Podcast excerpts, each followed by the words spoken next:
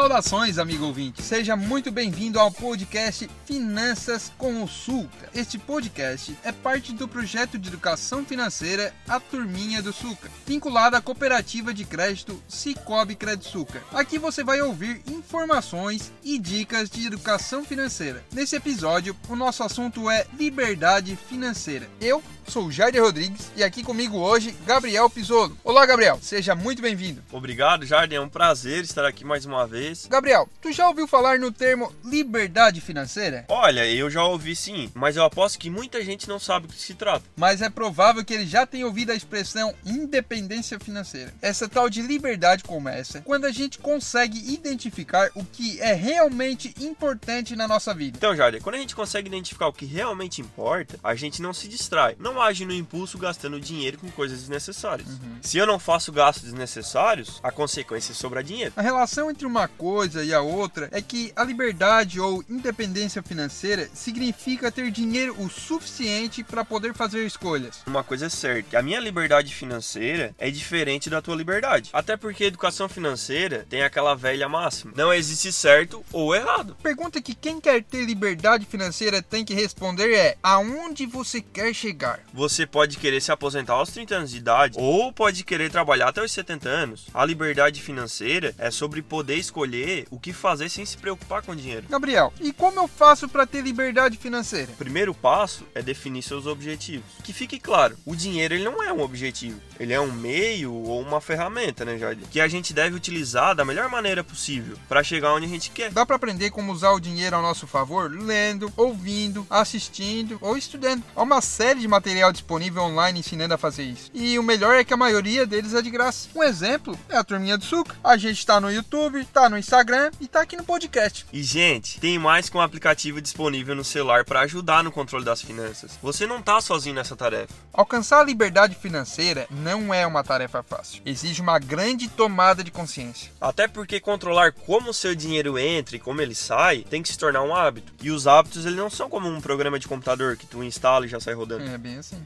Exige persistência, disciplina e muito tempo. Independente de qual seja a sua resposta para a pergunta aonde você quer chegar, lembre sempre de questionar tudo. Isso também é sobre liberdade financeira. O importante é tomar decisões para você e lembrar que o que funciona comigo não necessariamente vai funcionar com você. Uhum. Gabriel, muito obrigado. Foi um prazer enorme te receber aqui hoje. Olha, Jairo, foi um prazer imenso estar aqui e sempre que tiver um convite eu vou estar disponível.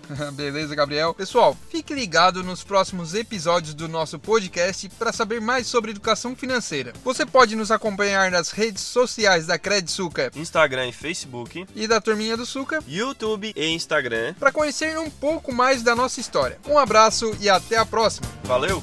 Tchau!